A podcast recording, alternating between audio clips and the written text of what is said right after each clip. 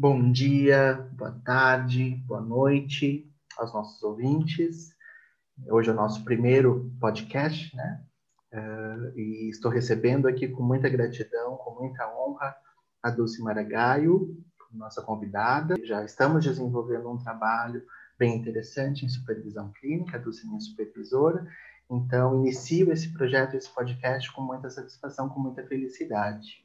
E hoje nós vamos né, conversar, bater um papo sobre a pandemia, os acontecimentos da atualidade e os seus impactos na subjetividade dos sujeitos né, nesse período aí do ano de 2020 e as consequências que teremos aqui para o presente e para o futuro.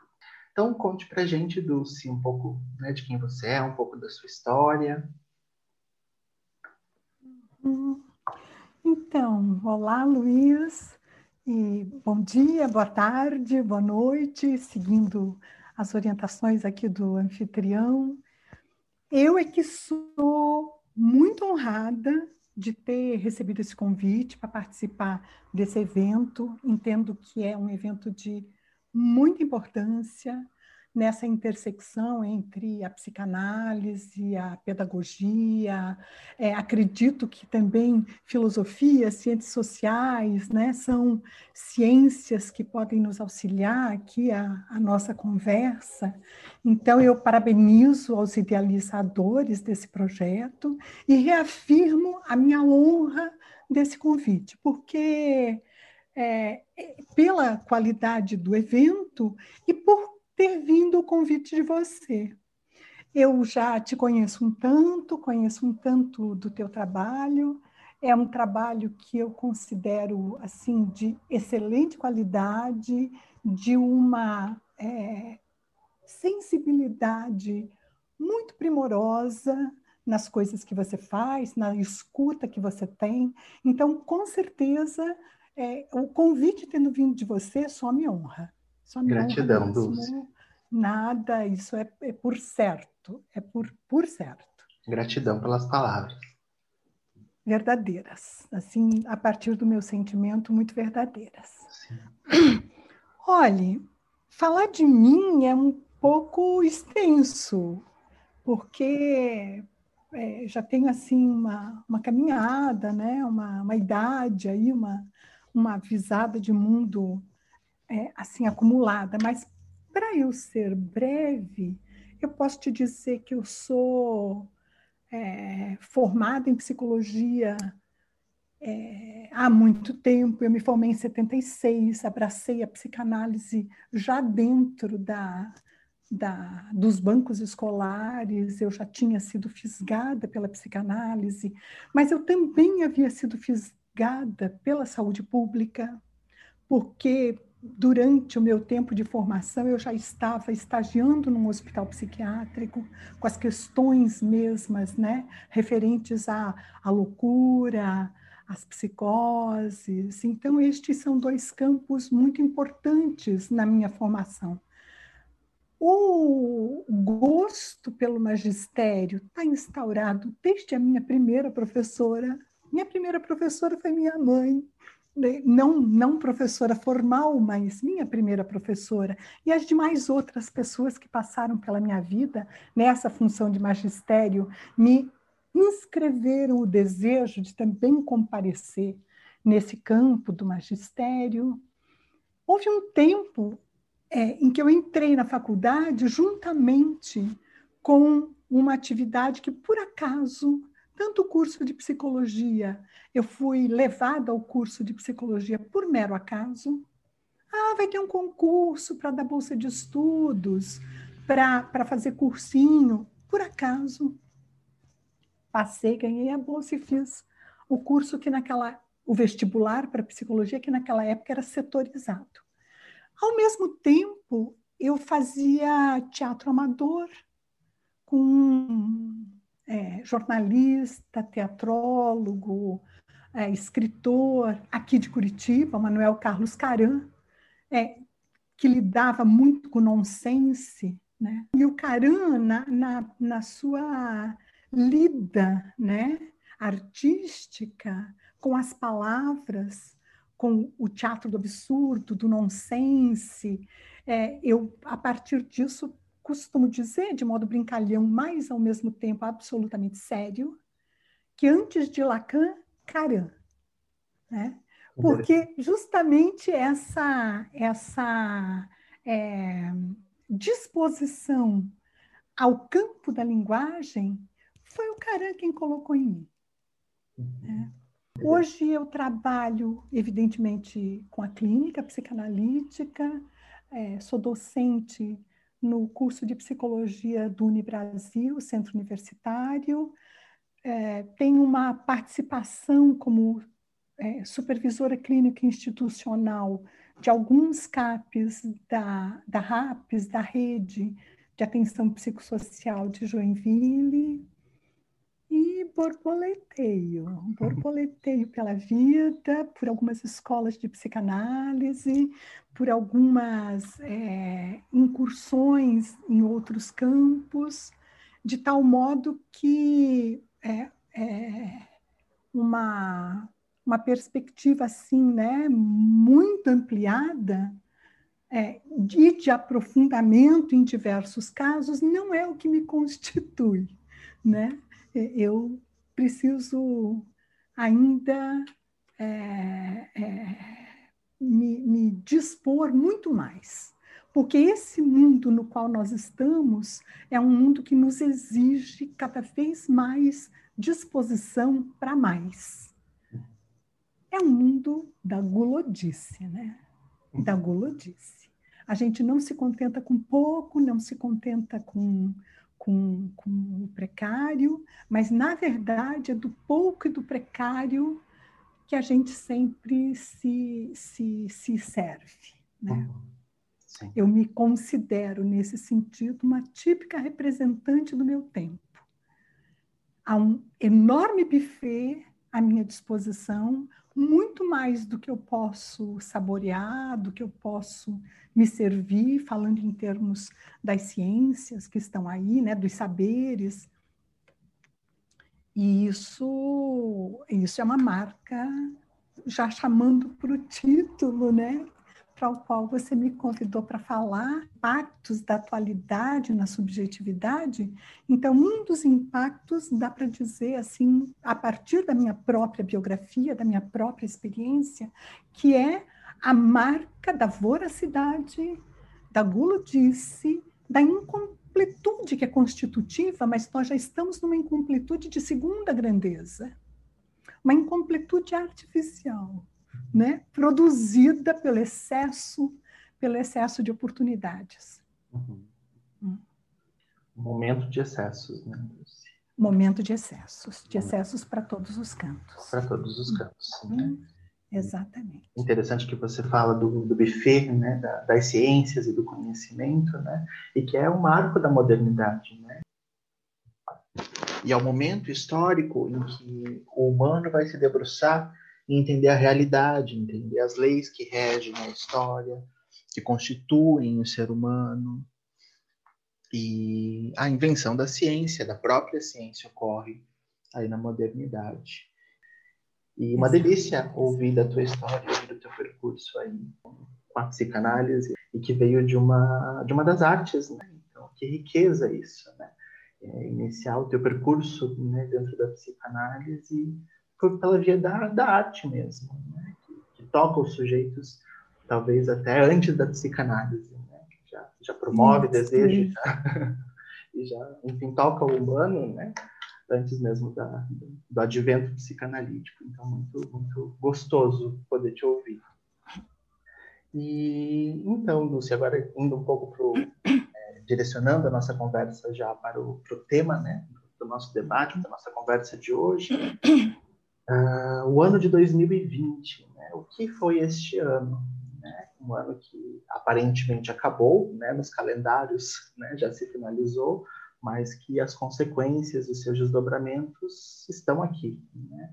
estão aqui no, no, nosso, no nosso dia a dia, vivemos ainda as consequências deste ano, um ano no qual veio a pandemia, é uma, uma tragédia podemos colocar dessa forma, né? uma tragédia mundial, na qual acho que marca a nossa, a nossa história, a história da humanidade, e dá para dizer que tem um antes e um depois. Né? Na verdade, nem depois, um durante, né? um antes e um durante, porque ainda estamos vivenciando aí os, os impactos desse acontecimento e que marcam a nossa história coletiva e individual, subjetiva, né? Cada um vivencia a pandemia a sua forma, a seu modo, com as suas, né, com as suas questões e com seus determinantes é, individuais e subjetivos, mas também né, com impactos coletivos e sociais aí bem, bem severos, bem, bem graves, bem intensos.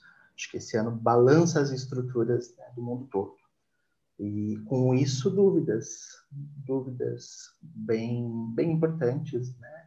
Uh, a respeito do que vai acontecer, o que é que está acontecendo, e dúvidas no sentido de que nós não controlamos absolutamente nada. Os cientistas dizendo, não sei o que está acontecendo, não sei como curar, não sei como que medicação usar, não sei como manejar, que protocolos criar, e um sentimento de impotência, de insegurança, e aí a partir disso, né, diante dessa angústia, algumas pessoas passam a enfrentar a seu modo, negando, muitos negando. Isso não é nada, né? isso não não está acontecendo, isso é invenção da China, isso não, não vai chegar aqui no Brasil, não vai nos atingir. Por outro lado, também um, um, um surto mediante a ameaça, né? um medo muito intenso de algo que ameaça a vida, né? algo que nos ameaça né? enquanto, enquanto espécie, enquanto civilização. Uh, e, diante disso tudo, um aumento significativo da desigualdade social pelos impactos econômicos que essa pandemia nos trouxe. E me parece que é muito importante nesse momento, foi importante no ano passado e é importante ainda, podemos fazer silêncio, silêncio a tudo isso para poder ouvir, ouvir o que as pessoas têm a dizer, o que as crianças têm a dizer, o que os nossos líderes e políticos estão dizendo, estão fazendo com muita atenção às suas ações e aos seus direcionamentos à população e para poder entender realmente do que é que se trata e como agir daqui para frente, né? O que fazer com tudo isso? Então, abro para você conversar né, comigo aí a respeito dessas questões que eu, que eu coloquei. Olha, são muitos planos possíveis para a gente conversar a respeito, mas eu vou começar pelo biográfico, porque e a partir dessa tua palavra que é o silêncio, porque a partir desse teu convite para essa nossa conversa, eu fui tomada de uma é, vontade real de me debruçar, entender mais e falar a respeito, ao lado de um profundo pânico de não ter nada a dizer. De eu também estar é, submetida a essas circunstâncias e isso produzir em mim um silêncio vou procurar agora aqui né, nessa nossa conversa é, privilegiar, se o, o, o, acontecimento me for favorável, privilegiar a possibilidade de falar a respeito disso. Mas a, a, a dimensão do silêncio, ela me tocou muito significativamente pelo modo como você colocou. Porque, de fato, né, para a gente é, ouvir é preciso fazer silêncio. E este ano de 2020 foi um ano, e o 2021 parece que segue, em alguma medida, na mesma toada, um ano em que é, nós estamos sendo convocados a prestar atenção ao que está acontecendo. Parece que nós vínhamos né, num movimento ligados no automático, na voracidade, na glodice, e vamos mais, e quanto mais melhor. E então, para tudo, é, como é que é o dia em que a Terra parou? Né? Tem uma música do. Do Raul Seixas. Do Raul Seixas, que tem esse título. Mas tem um filme que tem esse nome também, que, se eu não estou equivocada, é de 51, O remake eu não, não achei muito interessante, mas o primeiro filme, vou dar spoiler. É, Pode dar, está liberado. Está liberado, né? É, um disco voador para num, numa praça em, nos Estados Unidos, algo assim, e sai de dentro um enorme robô mecânico gigantesco e um alienígena em forma de homem humano que traz a seguinte notícia: olha, vocês aqui na Terra estão pondo em risco o equilíbrio planetário. Então, ou vocês param com isso, ou nós vamos ter que destruir esse planeta. Simples assim. E nas peripécias e tudo mais, é, para ele dar uma prova, para ele ser ouvido pelos dirigentes, né, e dar uma prova de que ele tem mesmo o poder de destruir o planeta, ele faz a Terra parar. Nada mais se mexe, nada que é da técnica, da tecnologia se mexe, só o que é realmente vivo. Homens, animais, homens enquanto ser humano, né? Animais e tudo mais é que mantém a possibilidade de uma, de uma, de uma locomoção, o resto tudo para. Então, é, o dia em que a Terra parou, né, é, fazer, fazendo esse paralelo e trazendo a tua palavra novamente, esse silêncio para que a gente realmente se escute. A gente tem, assim, na clínica, é, por certo, que enquanto o recalque, enquanto o fenômeno sintomático está no automático, está dando conta né, de, de não deixar uma determinada verdade aparecer, tudo segue. É quando falha. É quando falha o recalque que o sujeito precisa parar para se ouvir e se entender no que, afinal mesmo, o que, é que eu estou fazendo na minha vida. Uhum. Afinal, mesmo, o que é está acontecendo para que tais coisas estejam se passando? Né? Então, são esses momentos de exasperação que produzem essa parada uhum. e, portanto, o silêncio para essa escuta necessária. Mas o que eu tenho observado, eu penso que, que é, nós temos observado isso, é que isso não tem servido para muita coisa né?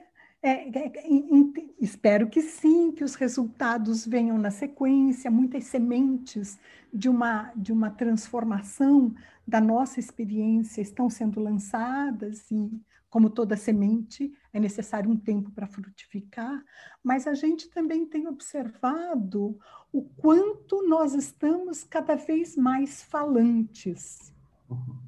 Fala-se muito, e o falar muito é, uma, é um impedimento de se acessar esse silêncio do qual você, ao qual você faz referência. Nós temos nos tornado, é, em continuidade à nossa habitualidade, sujeitos esperneantes, sujeitos logorreicos, sujeitos de muitas e muitas falas. É, então, eu concordo com você. A pandemia trouxe um silêncio, mas não sei o quanto nós estamos fazendo uso apropriado dessa oportunidade. Certo, certo. E, e, me parece que o seu exemplo, né, o dia em que a Terra parou, tem um efeito de castração. Isso. Uma castração no real, né? não é imaginário, é real. Não dá não dá para sair de casa, fica em casa. Não dá para trabalhar, trabalha de casa.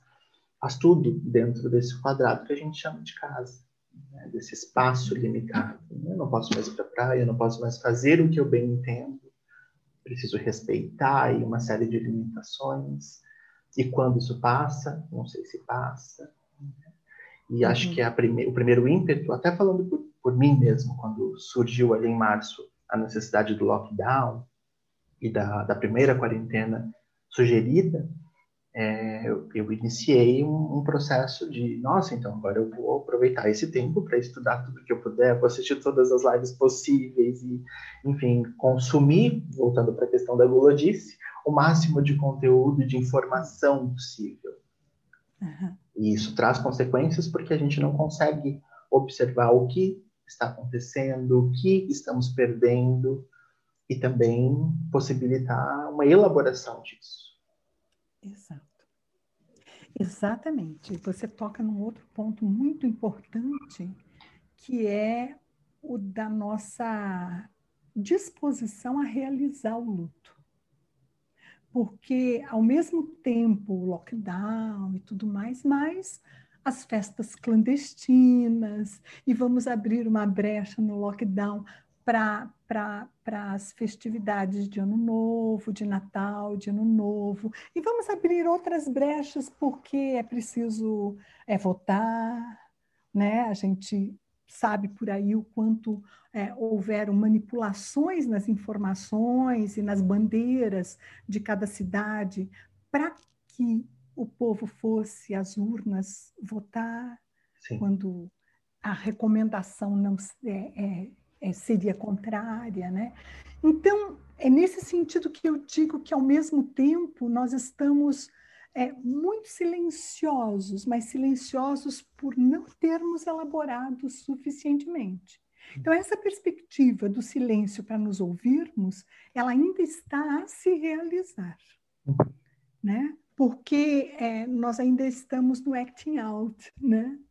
É, em, em muitos e muitos acontecimentos, a gente vê a marca da transgressão, a marca do isso não me pega, isso é com os outros, não é? Diversos movimentos.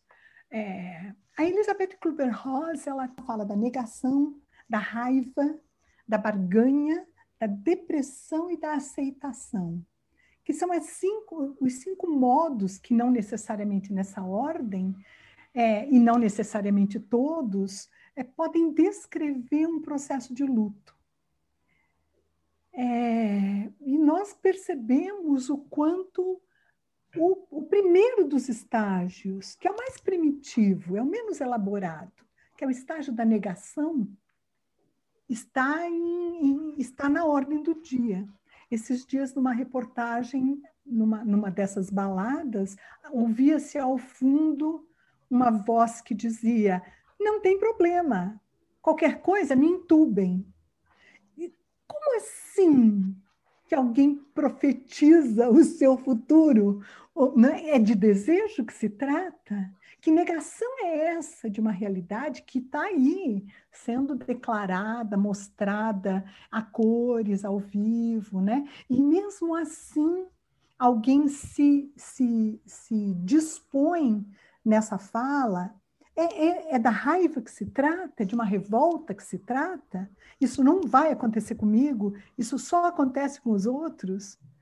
Né? Ou se trata um pouco mais adiante de algumas barganhas? É, não sei em que movimentos nós poderíamos reconhecer esta é, essa categoria né, trazida pela Kubler-Ross da barganha. Mas depressão, no tempo em que eu trabalhava no hospital psiquiátrico, os psiquiatras diziam, psiquiatras de orientação psicanalítica kleiniana, diziam: enquanto não deprimir, não tenho o que fazer. Então, a depressão, e trazida já desde lá por Melanie Klein, né, a fase depressiva, é aquela que inaugura uma possibilidade dentro do tempo. A experiência humana é uma experiência no tempo. Então, os momentos depressivos, depressivos entendidos em alta, em alta significação, como, como, como é né, a significação dada pela Melanie Klein, e não em baixa significação, como a que é dada pela psiquiatria. Né? Porque a psiquiatria, com a sua disposição medicamentosa, ela vai selecionar sintomas e sintomas que precisam ser suprimidos para então o sujeito se pôr de novo naquela tonalidade afetiva que convém ao mundo moderno. Deprimir jamais. Né? Deprimir jamais. O sujeito moderno, com a liberdade, com a sua, com a sua é, voracidade, Ele precisa ter energia para comer muito, para desfrutar muito, para gozar muito de tudo que tem à sua disposição. Então, eu faço essa distinção entre essa palavra, depressão, como ela costuma ser trazida nos circuitos medicamentosos, que só vem no horizonte a, a, a supressão né, daquela sintomatologia, e do estatuto que a depressão tem em outros circuitos o que significa que a instauração de uma subjetividade, instauração de um ponto, de um ponto de ancoragem em que o sujeito reconhece uma perda, se dispõe a um luto, se dispõe a uma reparação, se dispõe a uma revisão e, portanto, se instaura na dimensão temporal que é a dimensão humana. Né? Sim. E acho, Dulce, que é, todo esse, esse dispositivo para não entrar em luto, para não se haver com a sua depressão, para não ter que sentir esses afetos e essas, esses sentimentos negativos que causam sofrimento e angústia, o eu fica em primeiro lugar. Então, eu preciso me satisfazer completamente o mais rápido possível, fazer gozar, gozar, gozar, gozar o mais rápido possível, o quanto antes, não importa as consequências disso, tanto é que a moça diz, qualquer coisa, me entubem. Qualquer coisa, me entubem. E outros, eu sou jovem, essa doença não, não vai me afetar, essa doença. Então, o eu aparece muito destacado nesse sentido como prioridade, não importa o outro, não importa se eu vou me contaminar nessa festa, levar para casa, para os meus pais, para os vizinhos, para o meu trabalho, não importa. Não importa é gozar aqui agora nessa festa, tomar os meus drinks, namorar com quem quiser, enfim, o que importa é esse momento e nada mais. Uhum. Sabe que essa é a, é a marca né, distintiva de um tempo freudiano para o nosso, nosso tempo, né? Porque o Freud elabora a psicanálise, a pedra fundamental da psicanálise é o recalque. Né?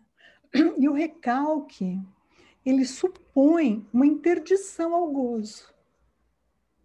Né? Ou seja, aquilo que entra em contradição é, com padrões, é, é, padrões convocatórios de uma determinada identidade, mas aquilo que é da ordem, então, de uma pulsão e que entra em contradição com esses padrões identificatórios, por exemplo, né, podem ser conflitos pulsionais, existem várias entradas para a produção do recalque, mas o resultado do recalque é sempre esse, a supressão de um gozo. Mesmo quando se fala em alto grau do recalque que instaura a humanidade, que é aquele que você é, o sujeito não poderá gozar de tudo.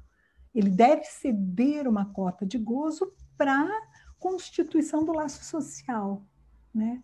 Então, é esse, esse modelo psicanalítico freudiano, ele ainda está em vigor, não, não, não, não está desalojado, com certeza não, mas ele está substituído, em grande medida, na modernidade, modernidade, talvez não, na contemporaneidade, talvez não, não, né? Na contemporaneidade, na atualidade, ele está substituído por este outro modelo.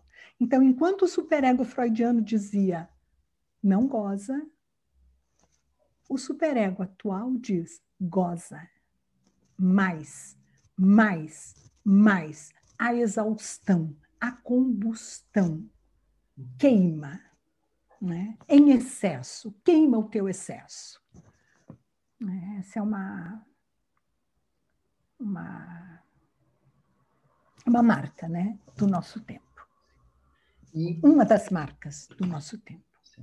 E não sei, mas, mas penso que isso pode ser relacionado também à forma como o próprio capitalismo foi se desenvolvendo do Freud para cá. Né? Porque nós temos essa, essa premissa, essa ideia de que nós podemos realmente tudo, ser quem somos, desejar, desejar, desejar e consumir, consumir, consumir. Precisamos consumir para a roda girar e ao mesmo tempo produzir também. E aí a gente vê os governantes não podendo fazer, não querendo, não, ou talvez, acho que podendo não é a melhor palavra, mas não querendo fazer o lockdown, pressionados pelas, pela indústria, pelos grandes empresários, porque não pode, a indústria não pode parar. Tem que, tem que funcionar, tem que produzir, tem que vender. Abre comércio no final do ano, Natal e Ano Novo, porque as pessoas precisam gastar para rodar a economia. Não importa a vida, não importa, desde que o capital esteja em acumulação. Mas sabe que a coisa ela é um tanto mais perversa, né? porque é, a gente viu assim nas vésperas do Natal aquelas ruas tradicionais 25 de março, né, entupidas de pessoas. E eu escutei um comentário que me abriu uma, uma visada um pouco diversa, porque sim, os grandes empresários pouco se importam. A, a, máxima é essa, né? O lucro acima de tudo, o lucro acima da vida, é isso mesmo.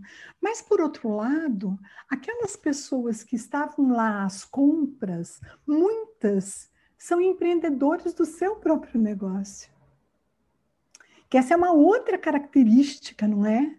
Muito, muito significativa dos tempos atuais é, de tal modo que nós nos perguntaríamos é, como assim que alguém é, não iria aproveitar essa data? Os pequenos uhum. é, é camelôs, ambulantes, né? A, a, a, os de periferia, como não aproveitar essa oportunidade para poder trazer um pouco mais de comida para sua casa?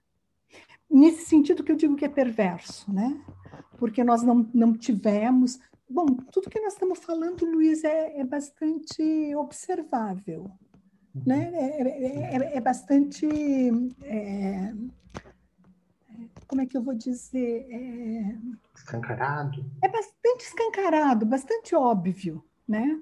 De tal modo que a, per a pergunta que fica, e por isso, de novo, a dimensão do silêncio, sabe?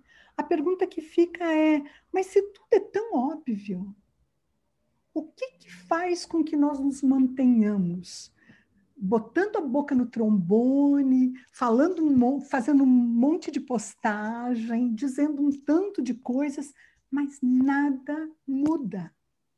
A potência não está nos sendo restituída uma potência de ação, de transformação dos, do, da, das estratégias que estão dominando as políticas, as políticas públicas, mais especialmente, né? Elas continuam sendo ditadas pelo neoliberalismo, em que é isso mesmo, é o lucro acima da vida, é, e que, e que é, to, toca e toma até aqueles que estão no limiar da morte para eles também, não só os grandes empresários, mas até os menos favorecidos, é, é, é se, se é, são tomados, são sujeitados, estão assujeitados a essa lógica, porque também é uma lógica de sobrevivência. Sim. É. Então, esse é um paradoxo muito muito triste. Sim. Muito triste, né? Porque não haveria outra outra solução nesse momento do que chamar por valores que estão há muito tempo postos na civilização, que é o valor da solidariedade, da vida em comunidade, para os quais as políticas de Estado mais recentemente, é, deveriam ser as responsáveis em situações de calamidade. É assim que se vê. Em situações de calamidade, é o Estado quem deve comparecer para, por dever, né? é o Estado que deve comparecer por dever em socorro aos seus cidadãos. Né? Uhum. Eles representam essa, essa função exercem essa, deveriam exercer essa função. Isso, de, deveriam exercer essa função. É. Por meio do governo, auxiliar, dar subsídio, garantir os direitos. Garantir. Sabe que a, a, Declaração dos Direitos do Homem e do Cidadão, ela foi promulgada ali na Revolução Francesa, né? Sim, no iluminismo, né? No iluminismo, isso. E ali, na Revolução Francesa, tem um acontecimento que me chama muito atenção, especialmente agora. Não sei se ele é real ou alegórico, não tenho conhecimento suficiente para datar né, a veracidade disso, mas, de qualquer modo, ele representa o espírito, um dos espíritos que levou à Revolução Francesa. Então, diz que é, Maria Antonieta ouve baterem na porta e dizem. E ela pergunta: Uai, o que está acontecendo? A multidão fazendo esse, essa, essa balbúrdia. Né? E, e alguém responde: Aqueles querem pão, eles não têm pão. E ela responde: Ah, mas se não tem pão, por que, que eles não comem brioches? Né? É, então, não, é claro que não é o disparador da Revolução Francesa, mas eu considero um, um que se diz? É uma ilustração potente, poderosa, né? do escárnio inconsciente, ingênuo. Maria Antonieta estava dominada pela subjetividade proposta para os, para os, os nobres, os monarcas, os cortesãos. Né? Ela estava dominada por aquilo. Então, acredito que de fato alguma ingenuidade ainda estivesse presente na sua, na sua cabecinha que iria rolar dali a pouco. Mas é, é, é interessante a gente observar o quanto é, já faz um tempo, do ponto de vista político, a gente para em algumas situações e diz, gente, mas isso é absurdo. É tal como Maria Antonieta dizer que comam brioches. É tal como, né? fere a nossa racionalidade operativa, a nossa racionalidade estratégica, fere, né? Por conta de não sustentar os valores que estão postos como sendo valores máximos que marcam a nossa condição de humanidade. Mas mesmo assim, nada se faz. Se cumprir nesse sentido é que esse silêncio, você trouxe uma palavra que me pegou, então é isso, é, esse silêncio me incomoda muito, porque nós fazemos muito silêncio. Alguns estão, quem sabe, numa fase depressiva, né? E possam fazer desse silêncio uma elaboração de um luto necessário não só pela pandemia, mas pelo momento em que a humanidade chegou.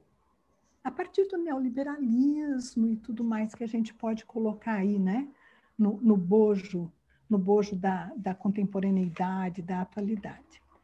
É, então tem disso, né? Mas de outros o silêncio é não ter o que dizer, porque é demais é para além do óbvio. Não dar conta. Não dar conta, de elaborar. De elaborar. Se a gente elabora, a gente fala a respeito. Hum. Né? Se não elabora, você esperneia, xinga. Isso na psicanálise é muito clássico. O processo secundário tem uma finalidade e vem junto com a possibilidade de elaboração que seja colocar o acontecimento em palavras. Processo primário, descarga motora. O que eu não entendo, eu ajo.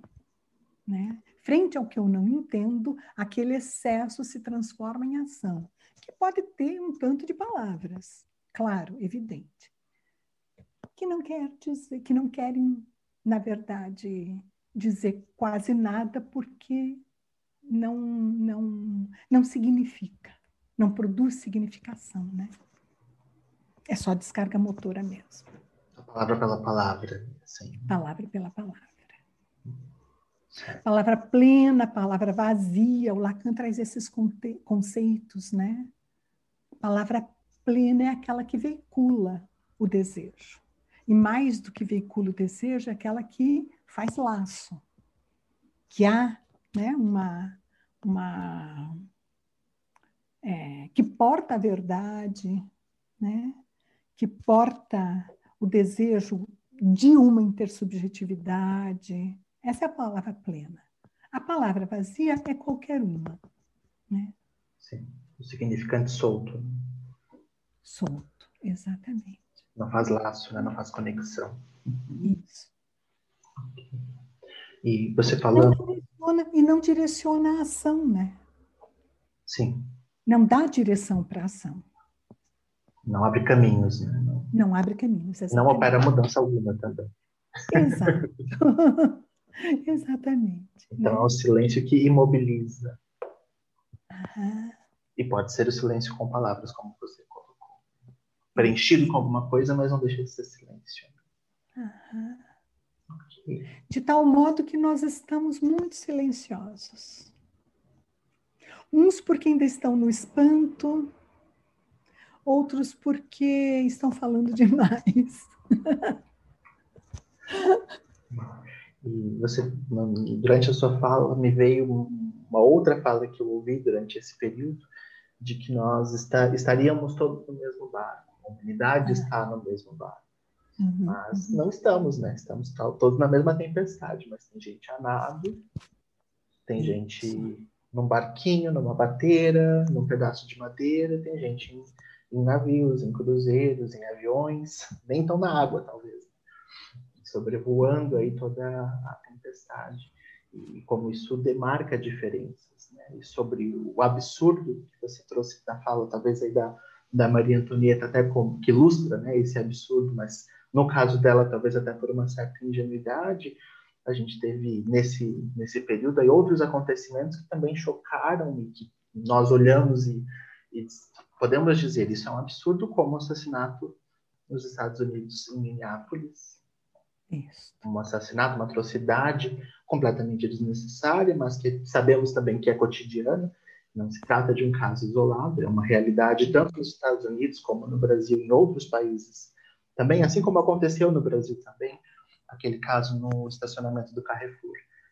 Então, uhum. são, são dois exemplos dessas atrocidades que já aconteciam antes da pandemia, não é a pandemia que traz, mas me parece que a pandemia possibilitou uma visibilidade maior e pôde causar em alguns né, mobilizações bem significativas no movimento, no movimento Black Lives Matter, que diz para, basta, não dá, não dá para seguir dessa forma.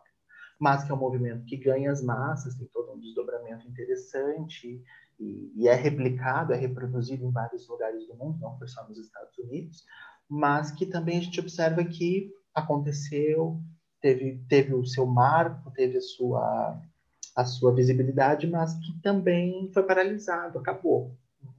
Não, não, não se teve uma, uma canalização, um avanço para toda a situação que foi posta, para as reivindicações ali colocadas. Uhum. É isso mesmo. E assim como Manaus, também aqui no Brasil, o, o descaso né, do o escancarar o, o, problema estrutural e a desigualdade social e econômica mesmo, porque Manaus está nessas condições. Como fazer lockdown, como fazer quarentena numa população com uma população que não tem acesso nem ao saneamento básico. Exato, exatamente. Então, te ouvindo, a minha primeira reação é fazer silêncio. Não sei o que dizer. Não sei o que dizer, é muito absurdo. Tudo é muito absurdo, né? Tudo é muito absurdo. Nós temos uma é, dois mil anos, dois mil e vinte anos, né, de é, é, de uma tradição que vem se consolidando numa tradição cristã, né? E a máxima da, da, da, do universo do cristianismo é amar ao próximo como a si mesmo. Isso nos faz pensar, ainda vou levar a sério isso, vou considerar como absolutamente verdadeiro, que é isso mesmo, amar ao próximo como a si mesmo. Então, é possível nós considerarmos que nós estamos ainda na influência do cristianismo, tomados a todos, como civilização, por uma pulsão de morte absolutamente escancarada. Só que, em princípio, contra o outro, né? Tipo, se a culpa é minha, põe em quem eu quero. Se a dor é minha, faço sofrer o outro para não reconhecer a minha dor, e daí para diante. Você tem diversos mecanismos destes de, de realizar no outro aquilo que eu não quero realizar ou me é insuportável realizar em mim. Né? É... Não sei se, se você sabe, mas os geólogos, é, muito recentemente, é, eles estabeleceram, nomearam um novo período geológico. Que a Terra esquente, que haveriam mudanças climáticas, que tais coisas se passariam daqui a muito tempo já estava previsto pelo saber geológico. Né?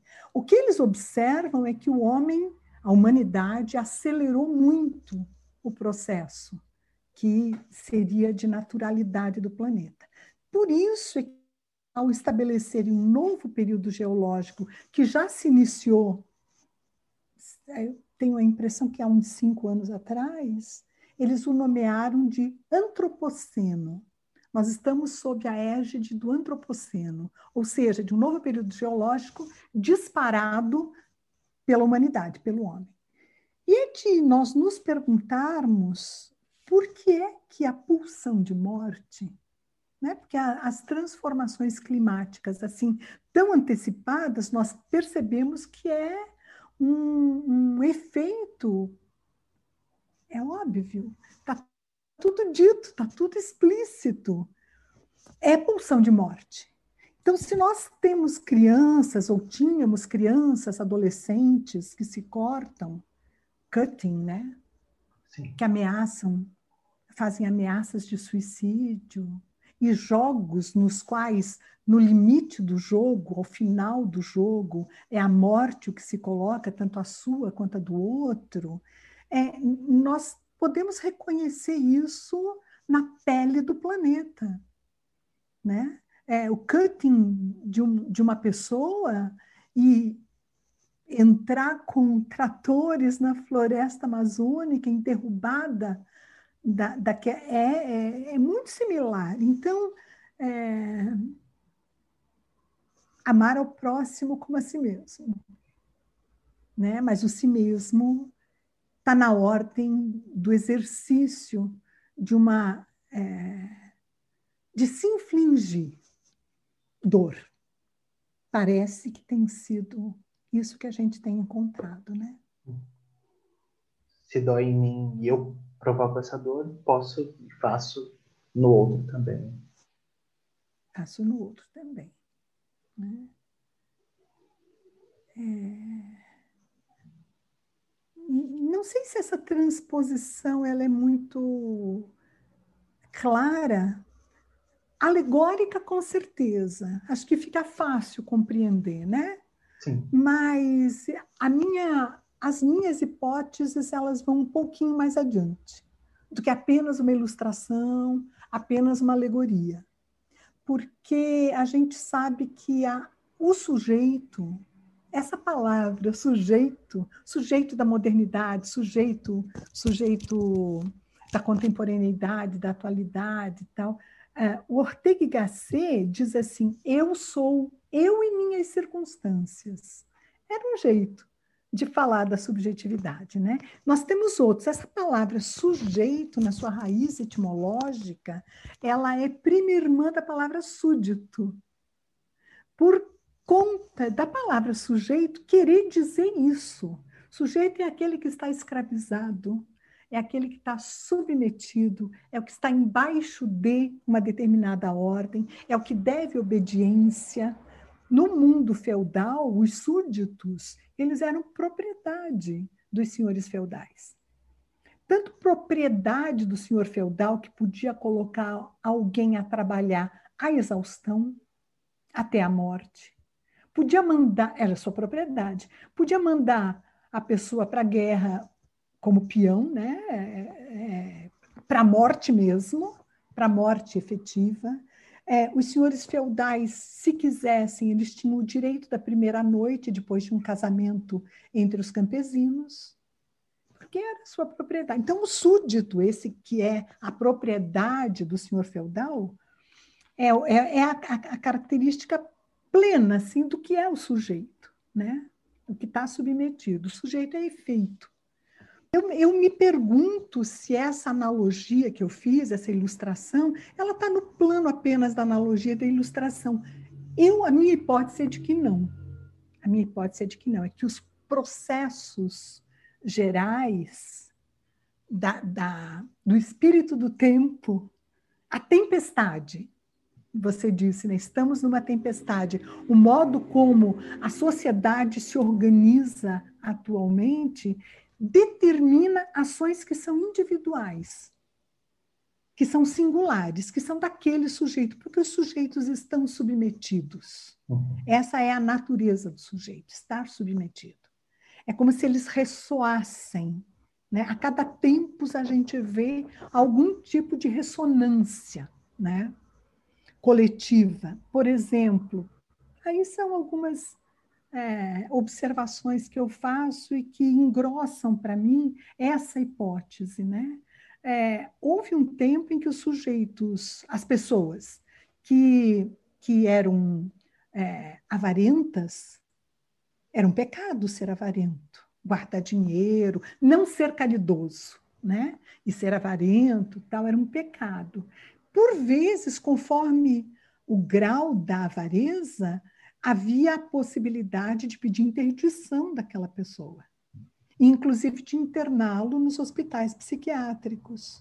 Na Europa, isso foi muito frequente e está descrito na história da loucura do Michel Foucault.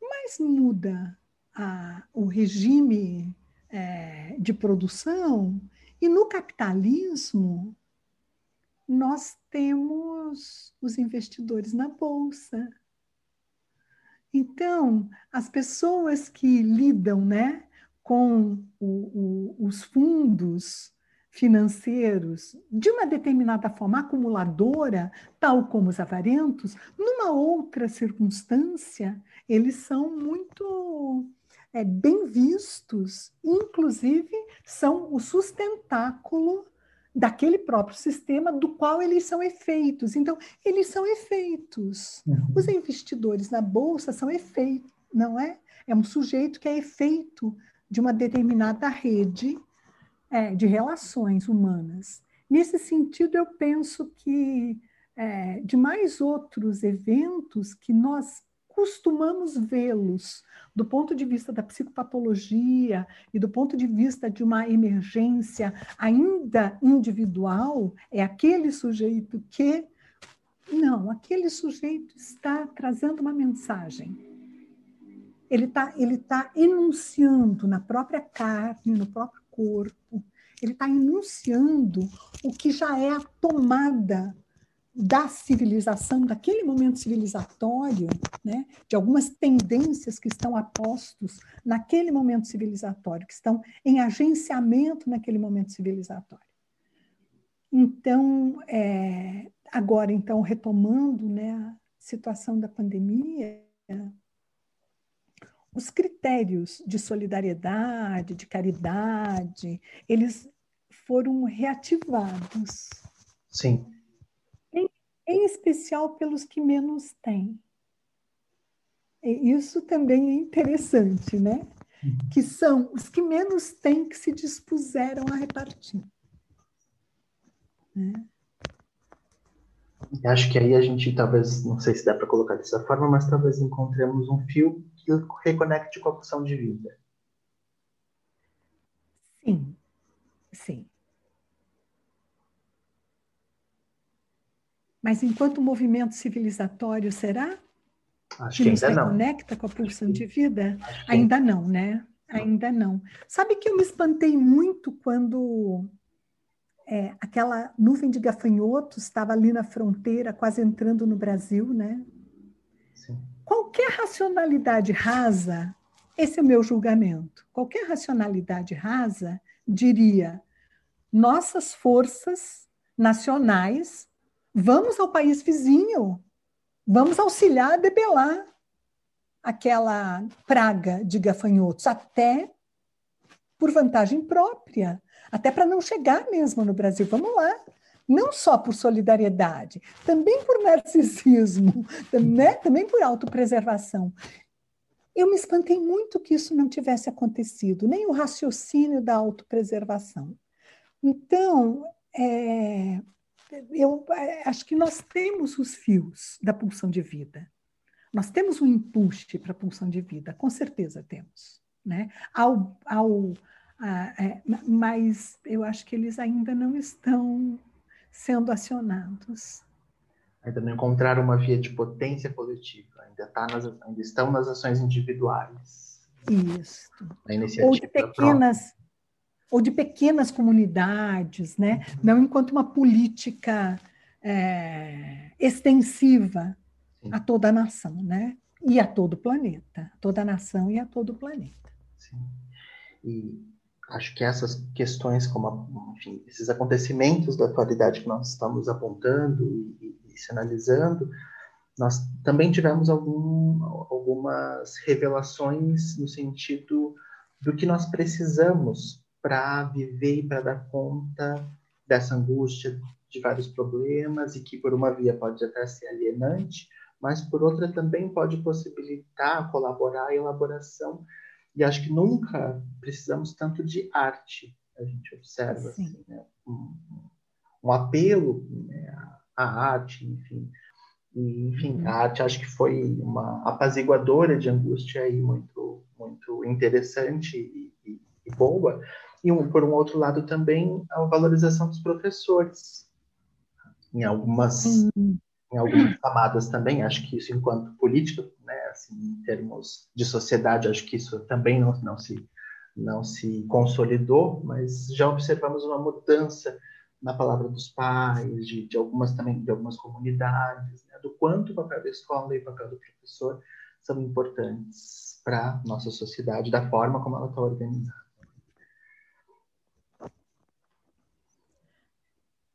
Eu te dizia que eu fui marcada pelo, pelo é, desejo de magistério já na minha infância, né?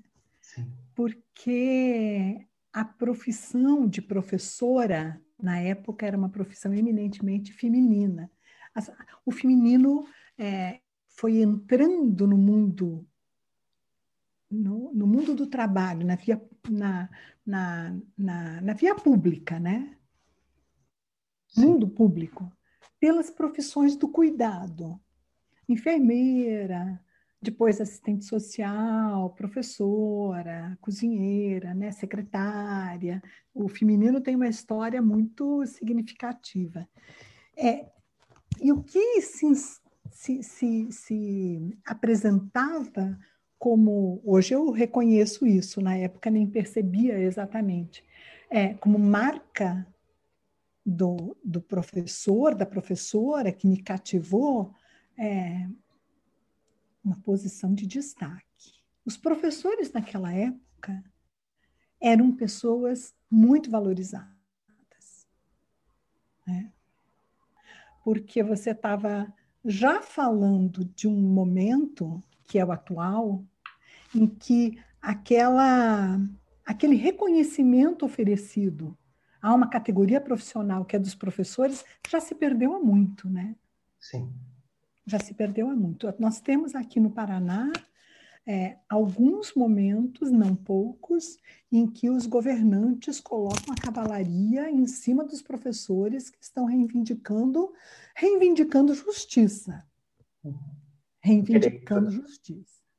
Oi? Direitos, né? Os seus direitos. Direitos. Reivindicando direitos. Com com justiça, né? com racionalidade de justiça. É, nenhuma arbitrariedade. Então, de fato, a gente precisa verificar melhor se essa pandemia vai ou não é, ter a potência de fazer alguma reversão no lugar do professor, uma reversão no sentido de uma restauração da sua dignidade, né? Sim. Restauração da dignidade. E acho que para todos os outros temas que nós tocamos até aqui também. Acho que a dissolução disso tudo ainda está por vir, claro. E, e aí, né, só aí poderemos né, afirmar que caminho, que caminhos essa pandemia e esses acontecimentos todos uhum. nos levaram. Só uhum. aí mesmo. Né? Não tem como fazer essa previsão né, de futuro nesse momento. Mas o que a gente observa é que existem várias camadas, vários fios aí a serem analisados, né?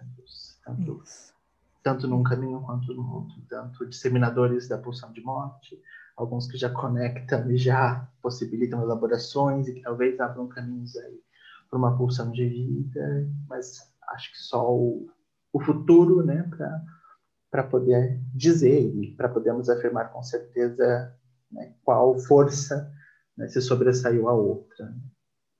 Como, como você sabe, né, Luiz, na psicanálise se diz a posteriori.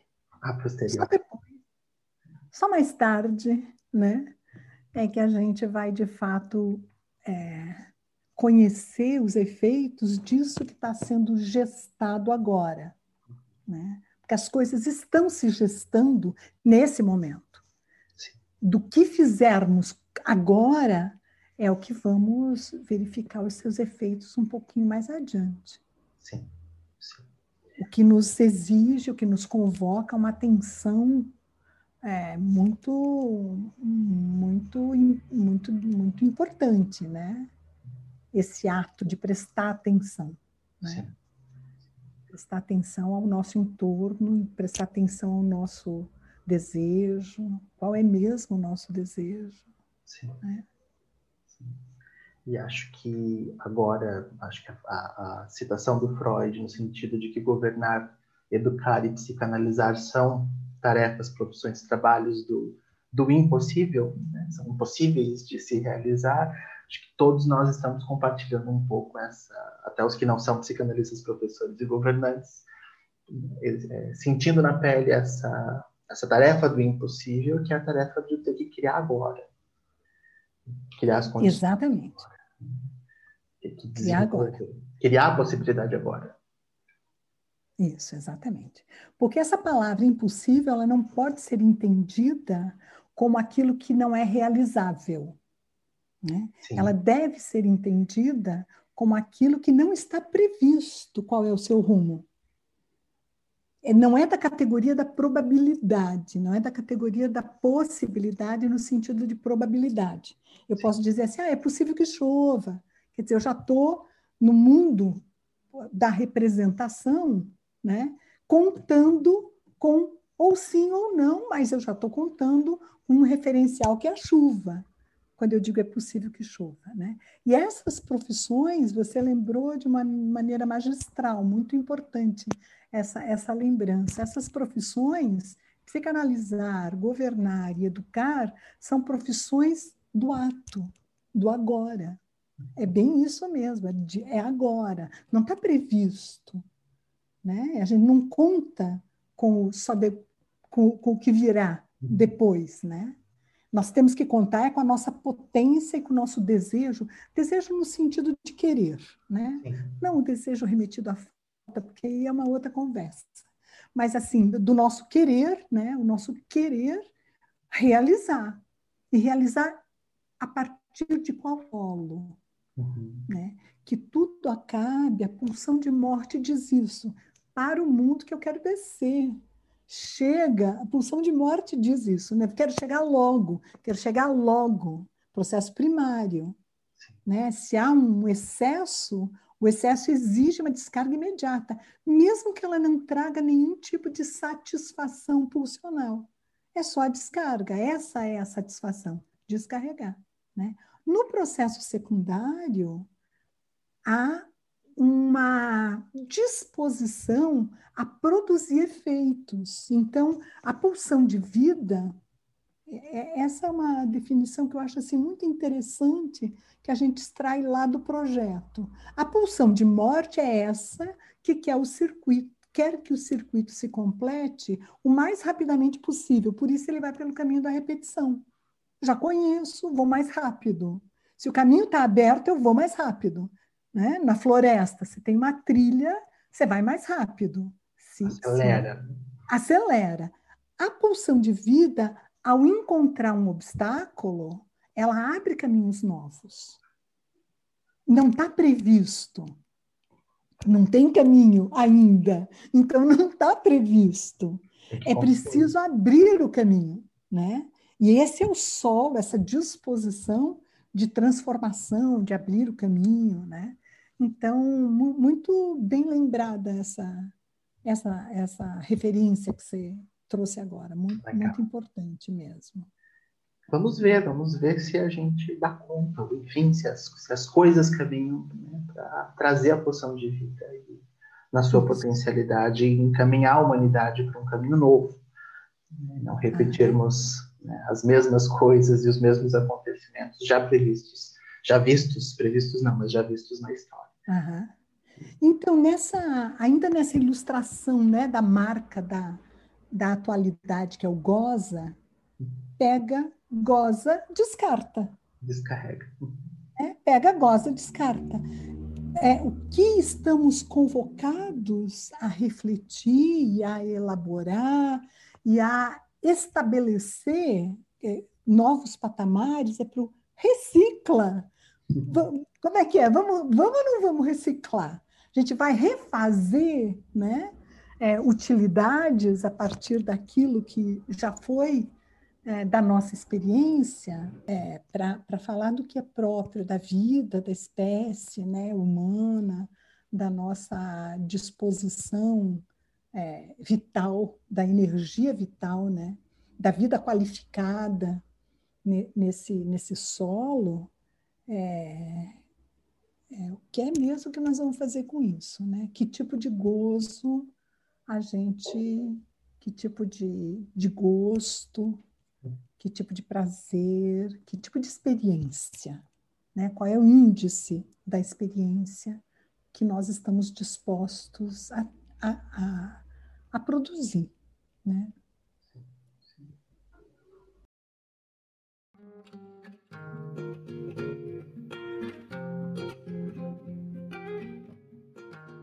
Essa foi a primeira parte do episódio 1 do podcast do Edu. Em breve estaremos postando a segunda parte dessa discussão sobre os impactos dos acontecimentos do ano de 2020 na subjetividade. Agradecemos aos ouvintes por acompanharem os conteúdos do IEDUC. Até o próximo episódio.